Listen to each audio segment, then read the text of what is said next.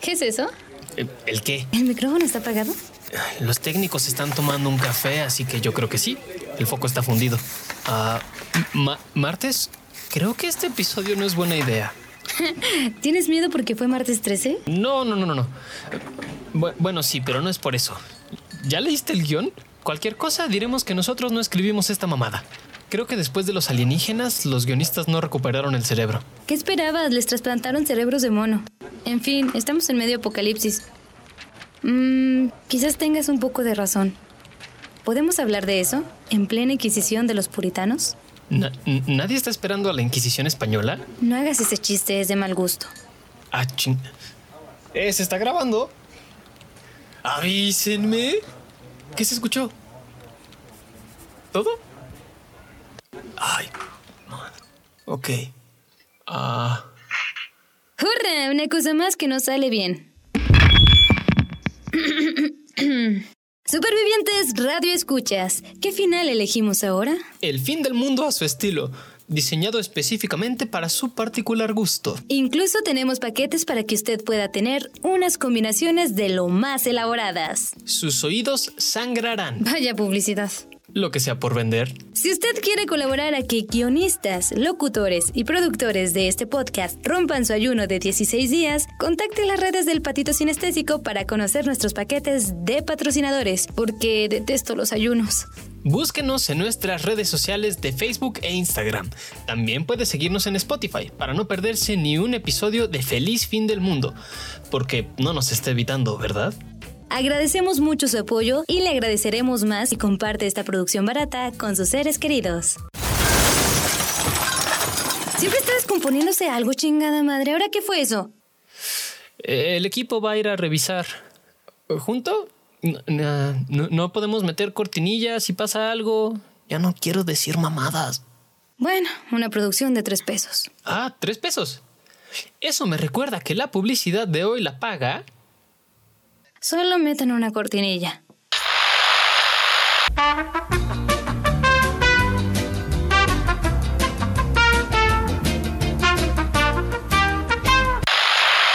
¿Encontraron los fusibles? Sí, pero que las luces no funcionan. Puta, parece que estamos transmitiendo, dijo una voz por esta radio. ¿Qué? ¡Comenzamos! ¿Qué son las dimensiones? ¿Qué es lo que causa esta catástrofe? La más vieja de las guerras. ¿El rugby?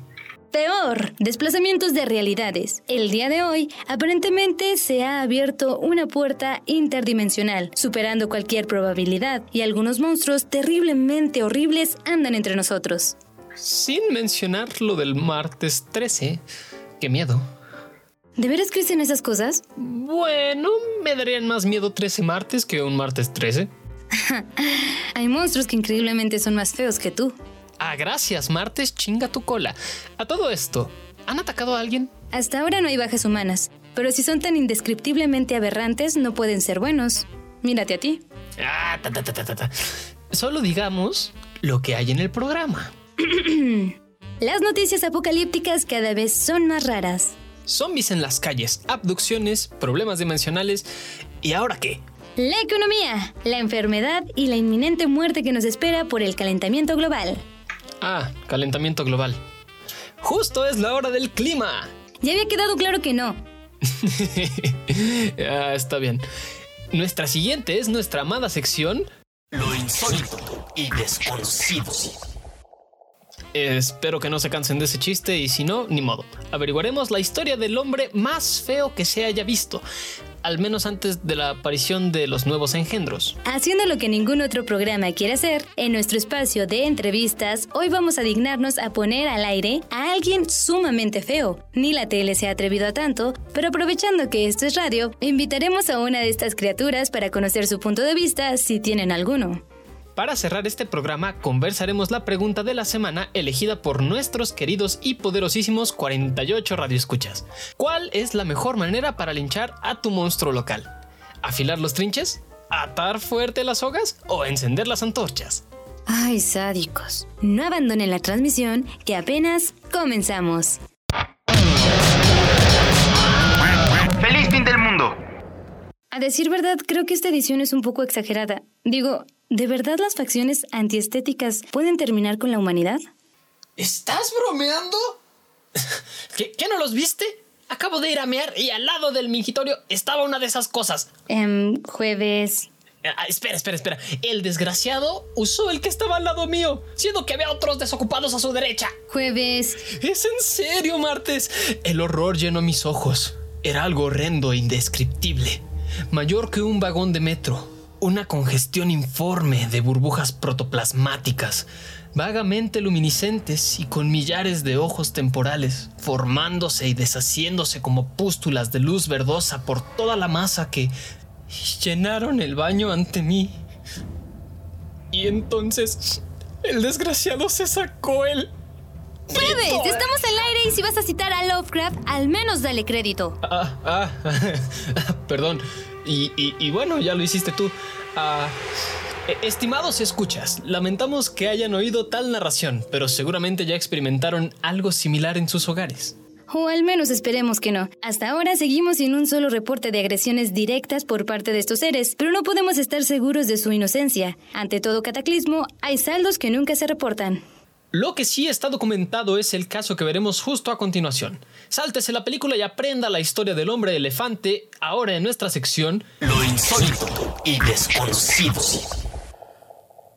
El breve recopilatorio de la vida y obra del hombre elefante. Joseph, mal retratado a veces como John, Merrick nació el 5 de agosto de 1862. El hijo del comerciante Joseph Rockley Merrick y Mary Jane Merrick, Joseph nació aparentemente como un bebé saludable y sin ninguna malformación. Sin embargo, su madre empezó a notar algunas verrugas en su cuerpo. Las encontraba mientras lo bañaba a los 18 meses de edad. Estas verrugas se hicieron peores con el tiempo, aunque no se volvieron significativas hasta cumplidos los 5 años, cuando empezaron a formarse bultos en su cuerpo que sumado a la malformación de los huesos le causaron severas limitaciones, además de convertirlo en objeto de burlas en la escuela. La condición se agravió aún más tras una caída que lesionó su cadera. Joseph tuvo dos hermanos, aunque poco pudo compartir con ellos, pues su hermano William, aunque nació sano, falleció a los cuatro años a causa de la escarlatina, y su hermana Marion, quien nació enfermiza, murió en 1891 por mielitis y convulsiones. Su madre Mary Jane se percataba de todo lo que su hijo sufría y le cuidaba tanto como le era posible, lo que lo hizo muy dependiente de su madre, aparentemente la única persona que lo trataba con cariño. Los infortunios de Joseph aumentaron cuando su madre contrajo bronconeumonía, una enfermedad que la acosaría hasta quitarle la vida en 1873, cuando Joseph apenas tenía 11 años. Su padre se casaría de nuevo con una viuda que tenía dos hijos, un acontecimiento que solo llegaría a recrudecer su ya difícil vida, pues constantemente lo molestaban, se burlaban e incluso lo golpeaban. Para tratar de alejarse de ellos, salió a trabajar con su padre vendiendo artículos de mercería, pero debido a su enfermedad y su aspecto, su intento de ser vendedor fue un total fracaso. Tras las reprimendas de su madrastra, que además de humillarlo, le reprochaba que se escudaba en su enfermedad para no trabajar, ingresó en una planta tabacalera, tarea que no pudo desempeñar mucho tiempo.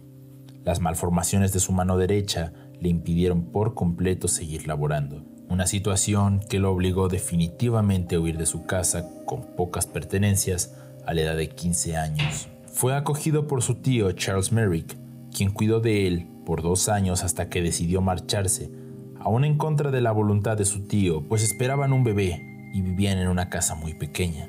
Al poco tiempo consiguió empleo. Este le ayudaría a realizar su primer cirugía donde le retirarían una masa abultada en la cara, que casi no le permitía comer ni hablar. Tendría un peso aproximadamente de medio kilo aquella malformación. En su recuperación de lo que describió como una operación sumamente dolorosa, pensó que una buena forma de ganarse la vida sería exhibirse en el circo, lo cual logró tras contactar a Sam Thor, quien vio una fortuna en Joseph y lo exhibió como el hombre elefante, en lo que él llamó el Palacio de la Alegría de las Variedades. Este nuevo trabajo, entre comillas, le permitió vivir decentemente, incluso logró hacer amistades con sus compañeros del circo.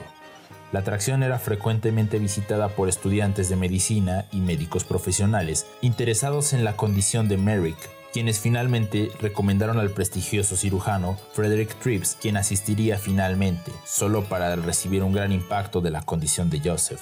Para analizarlo mejor, le entregó una tarjeta que serviría para entrar al hospital y que de esa manera pudiera ser ayudado. Cuando Merrick visitó el hospital, la comunidad científica llegó a la conclusión de que la enfermedad era incurable. La experiencia no fue en absoluto agradable para Joseph, quien escribió que se sintió como un animal en un mercado de ganado. Esto combinado a la inseguridad de Joseph le hicieron creer a Trips que tendría algún tipo de retraso mental, aunque esto no era cierto en absoluto. El espectáculo continuó hasta 1885, cuando la sociedad victoriana dejó de ver bien los espectáculos de fenómenos y empezaron a cancelarlos a lo largo de todo el continente. Al poco tiempo, el representante de Merrick conoció a un italiano que se presentó como Ferrari, quien dijo que podría darle trabajo a Merrick en el resto de Europa. A pesar de la desconfianza que le generaba, Samtor accedió y pagó a Merrick 50 libras que había ganado, pero la suerte no iba a sonreírles, pues las leyes en toda Europa al respecto de las exhibiciones de fenómenos se castigaban y cerraron a los pocos días de llegar en las ciudades. Debido al poco éxito, Ferrari robó a Merrick todos sus ahorros y lo abandonó en Bélgica. Con muchas dificultades por sus enfermedades que empeoraban paso a paso, sumado a no conocer el idioma del lugar donde se encontraba, pasó calamidades, pero logró regresar a Inglaterra. Sin embargo, su país lo recibiría mal, pues las personas al darse cuenta de su apariencia lo insultaron y lo golpearon hasta dejarlo en un estado casi inconsciente. Cuando la policía llegó, él solo atinó a mostrarles la tarjeta que el Dr. Trips le dio hace algunos años atrás. Finalmente, el cirujano llegaría en su ayuda y lo ingresó en un hospital de manera fraudulenta, pues en ese tiempo los hospitales no podían aceptar personas con enfermedades crónicas. Este hecho le traería problemas con sus superiores y finalmente llevaría al desafortunado Joseph y ahora su amigo el Dr. Trips a encontrar otro hospedaje. Consideraron hospicios pero le negaron la entrada. Merrick insistía vivir en un faro para estar apartado de la gente, o bien en un asilo de ciegos para que al no verlo le trataran como a una persona normal. Sin embargo, hallaron la solución en mandar una carta abierta al diario Times, donde se solicitaría ayuda y cooperaciones para asistirlo.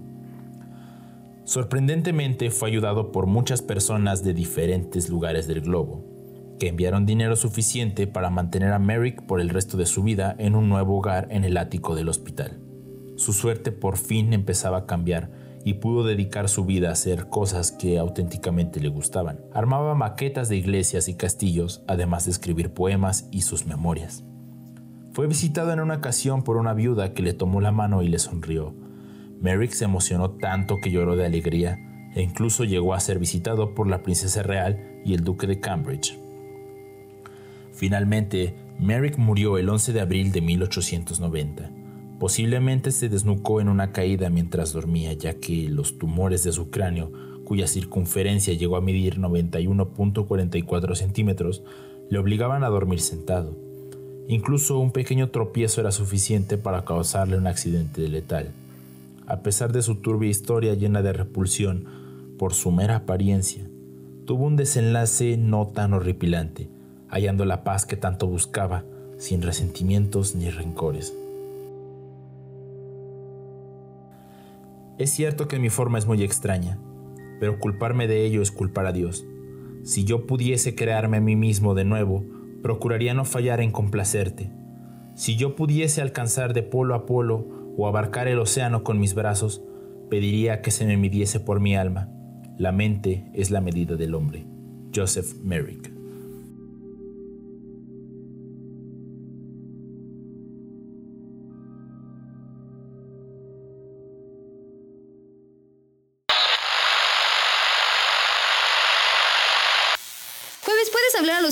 Para que cierren ese portal? ¿Qué diantres es? ¿Los técnicos sí saben de eso? Claro, ¿subestimas la habilidad de un handyman? Pues es un pinche handyman, no MacGyver.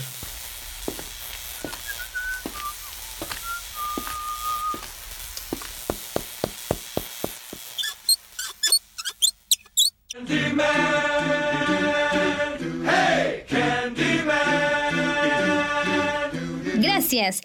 Producción, ¿tenemos normalidad? Excelente. Ay, no entiendo nada. Tú nunca.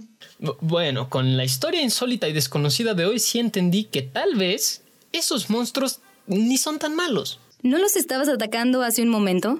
Eh, sí, pero entiendo que también sufren sus respectivas situaciones. Ah, ¿Qué tal si eh, nosotros somos los monstruos? Tú sí, yo no. Ay, en serio, Martes. No existe una línea de dignidad y respeto, ni siquiera con nuestros semejantes. Acusamos al racismo, la xenofobia y demás marginaciones, pero nosotros mismos señalamos a aquellos que consideramos inferiores. Oye, oye, hasta la basura se separa. Respaldarse en la discriminación también es un problema que crea excusas para defenderse ante los juicios. ¿A qué te refieres? Pues sí, no falta quien actúe mal y luego cuando es acusado se excusa en ser discriminado para protegerse. Pero no por eso vamos a generalizar y aprobar la segregación de las masas. No digo eso, simplemente que tampoco pueden radicalizarse la defensa de los segregados, al menos no más allá de lo necesario para ajustar la balanza. Es momento de alzar la voz, mis compatriotas monstruos. Traigan al entrevistado. Démosle el espacio y la oportunidad de hablar a estas aberraciones. Bueno, no tiene mucho sentido que los defiendas y los sigas llamando aberraciones. Produ- ¡Producción! ¿Dónde está el entrevistado? ¿Que no llegarán? Por favor, dime que mandaron a la gente de campo. ¿No se lo habían comido los zombies? Pero habían contratado a otro. Contacten ese enlace, por favor. ¿Agente? Otra vez se lo chingaron. ¿Qué está pasando ahí? ¿Dónde está el entrevistado? Hola, hola. Em, ¿agente? No, yo soy la narradora Ah, mucho gusto. ¿Narradora de qué? De la historia, por supuesto. Eh, ok. ¿Podría devolver el micrófono al agente de campo? Tenemos una entrevista que hacer. Hijo, Me temo que no será posible. Aparentemente su personal fue confundido por un monstruo que está siendo linchado junto a una de esas criaturas. ¿El entrevistado? ¡Ay, no mames! Ahora te importa más el monstruo que nuestro agente. Martes, entre menos sean en la nómina, es mejor, ya lo habíamos acordado. Estás viendo que son pocos los patrocinadores. Tienes razón. Bueno, es momento de improvisar. Así no, idiota. Señora narradora, ah, ¿sería tan amable de mm, narrar qué está sucediendo? Con mucho gusto, Martes. Ah, ya nos conoce. ¿Es usted uno de nuestros 48 radioescuchas? No precisamente jueves. Lo que sucede es que yo soy la narradora y como tal yo lo sé todo, al menos todo lo que está en el guion, incluso las líneas que no son mías. Nah. A ver, ¿qué ¿A estoy? punto de decir? ¡Wow! Martes, ¿viste eso? Sí, sí, suficiente romper la cuarta pared por un episodio. Estimada narradora, le agradecería si nos enfocamos en lo que está pasando. Como ya sabrá, esa cosa que están linchando frente a usted era nuestro entrevistado para esta sección, así que rellenaremos esta parte charlando con usted, ¿de acuerdo? Encantada de hacerlo. Así que daré fe a las terribles calamidades que le suceden a estos pobres mártires. Todo comenzó hace apenas unos minutos. Y la gente iba, como siempre, con un rostro de pesadez, una forzada por los lineamientos y las etiquetas, cargado de lo necesario para realizar su trabajo. Llegó un temprano al punto de encuentro. Por su cabeza pasaron ideas de lo malo que era estar justo ahí. Ese maldito trabajo que poco da para sobrevivir, además de ponerlo en riesgo una y otra vez.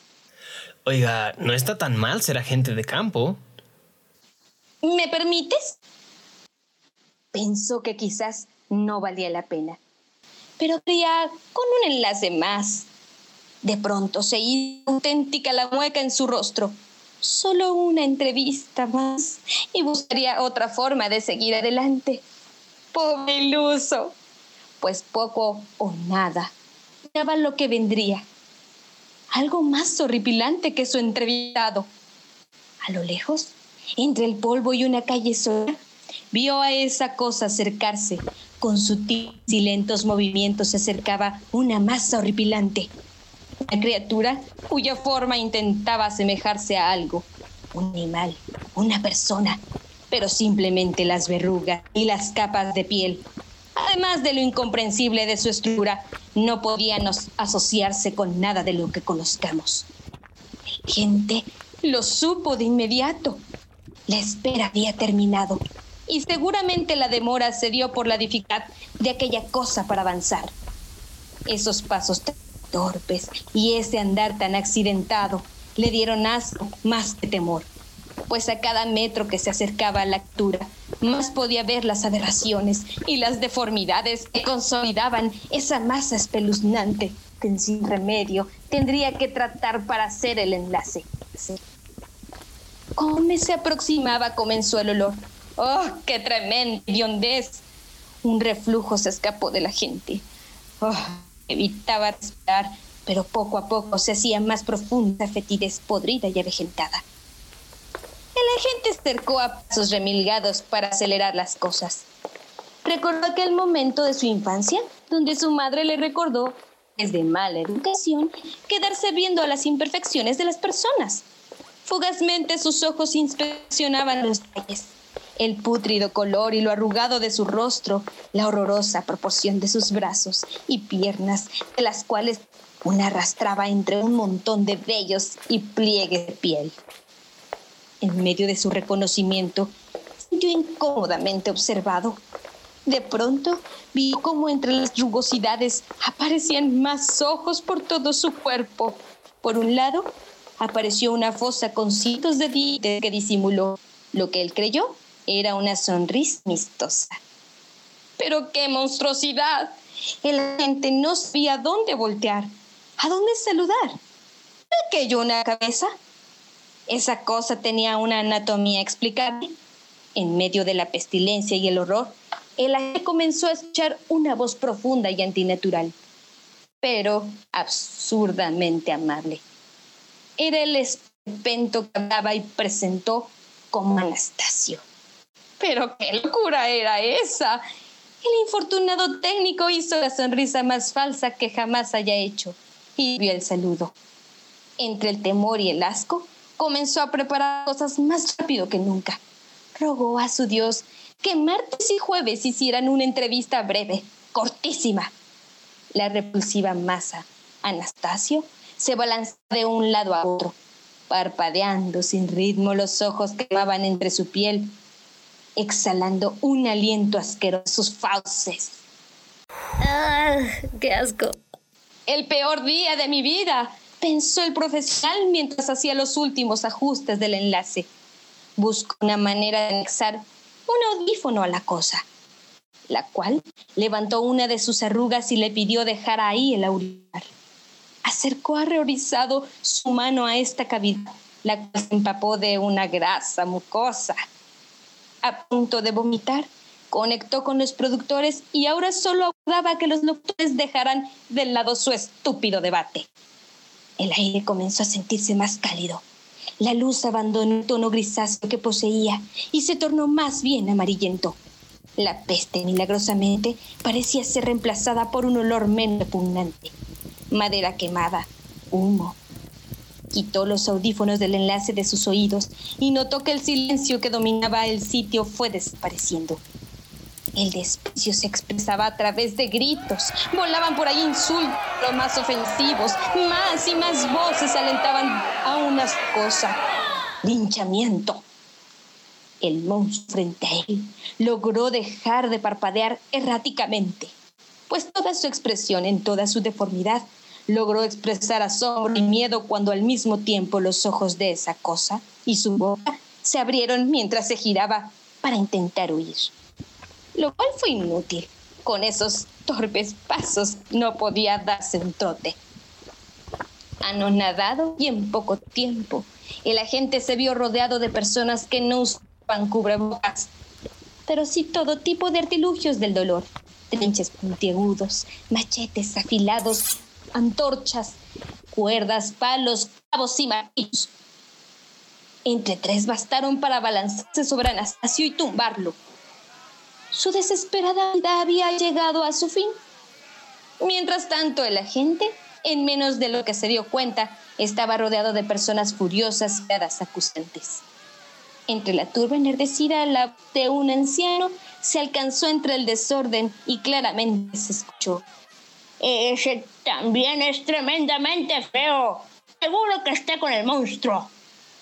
Poco tarde la gente en darse cuenta que lo que estaba sucediendo. Intentó correr, aunque pronto se estrelló contra un muro de personas que lo empujaron haciéndolo tropezar. El golpe en la cabeza fue fuerte. Perdió brevemente la conciencia y la terminó recuperando por el dolor que le ocasionó sentir el trinche clavándose en sus costillas. Tan profundo que pudo sentir como el filo del acero acariciaba eso. Y ahí están los desdichados. Yacen un caldazo rodeados de gente malacarienta y muy molesta. El agente intenta defenderse argumentando que él es una persona normal. Pero ante cada argumento alguno de la turba tiene lista una piedra o algún tomate podrido se arrojan con desprecio. Chale, apenas tenía un mes en la estación. Y al parecer las cosas empeorarán. Un jurado improvisado ya ha dictado sentencia final. Al parecer sufrirán el castigo que puso sobre Robert Damiens en 1757. ¿Y eso es muy malo? Definitivamente lo es. ¿Ves? Para empezar, sus manos o los tentáculos de esa cosa son quemados con aceros al rojo vivo.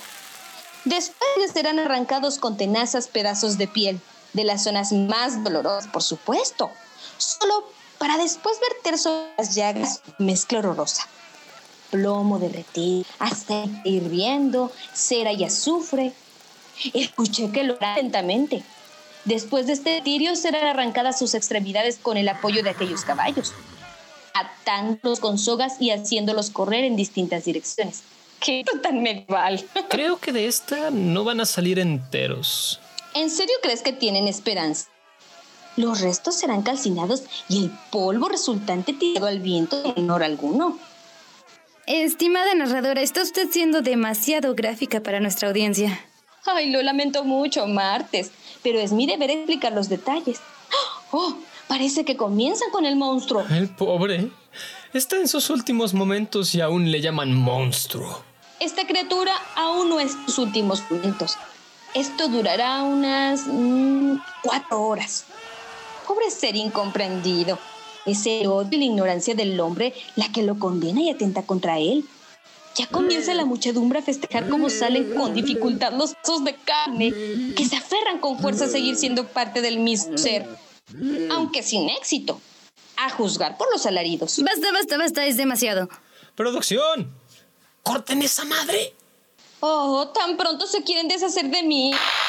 Jueves, esto es un caos. Fue peor que cualquier entrevista posible. Ah, ya lo sé, ya lo sé, pero tenemos que seguir con lo establecido. Estimada audiencia, lamentamos que hayan tenido que escuchar tan horri- horripilante descripción. Hasta me dieron ñañaras. Y no de las ricas. Demos dos segundos de silencio en nombre del pobre transdimensional. Bueno, mejor no. El público odia los silencios. No podemos callarnos en la radio, martes. Tienen toda la razón. Pero qué ching... ¿Cómo es que está de vuelta? Ya se acabó su sección, señora. Siéntese. Efectivamente. Y ahora vamos a la pregunta de la semana. ¿Pueden por favor cortar ese enlace? No, martes. No se puede porque ya no están en el, en el enlace. ¿De, de qué verga está hablando? Pues ahora estoy narrando el episodio. Nosotros no necesitamos de nadie guiando lo que decimos, menos de una persona que quiera llegar a imponer su voluntad. Lo siento, es inevitable. Ya estoy escrita en el guion.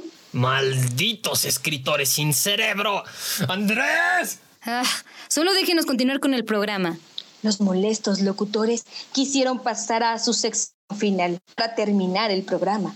Sí, ¿nos permite? Gracias. Y pasaron a la pregunta realizada por los idos radioescuchas. Ah, qué nefasta.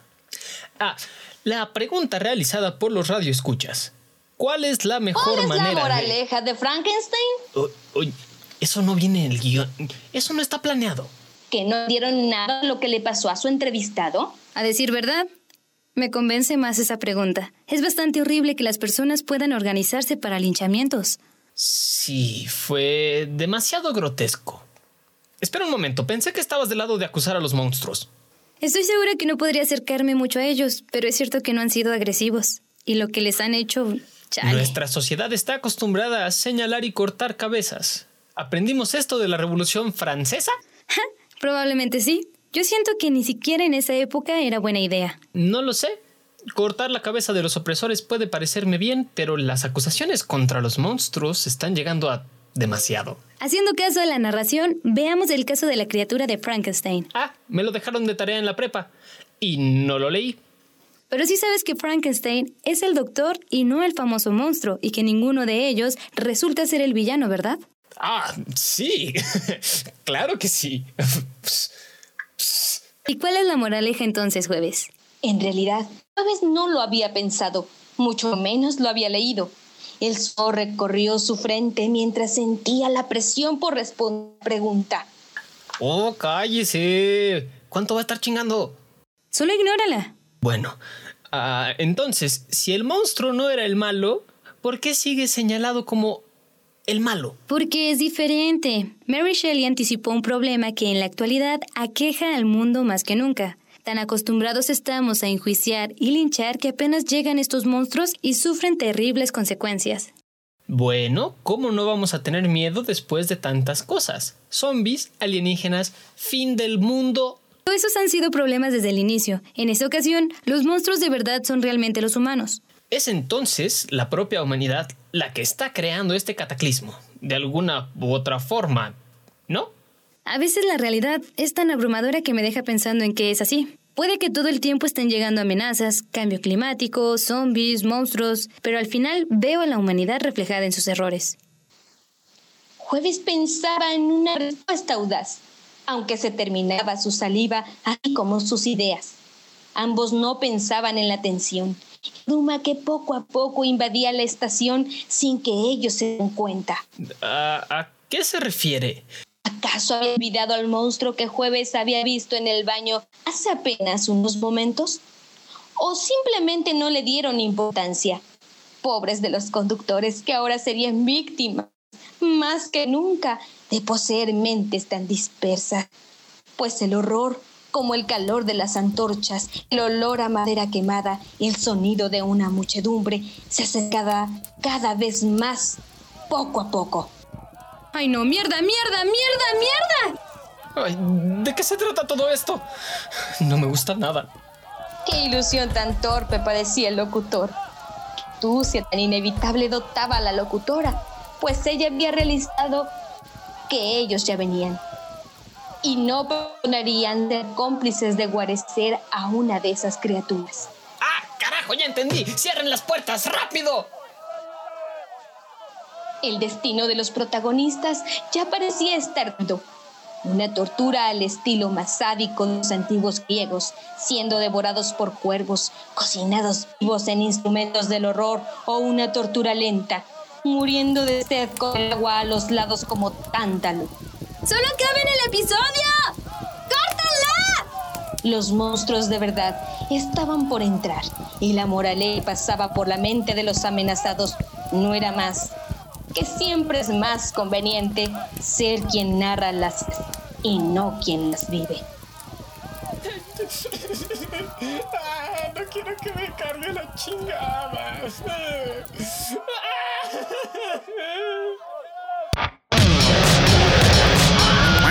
¡Feliz fin del mundo!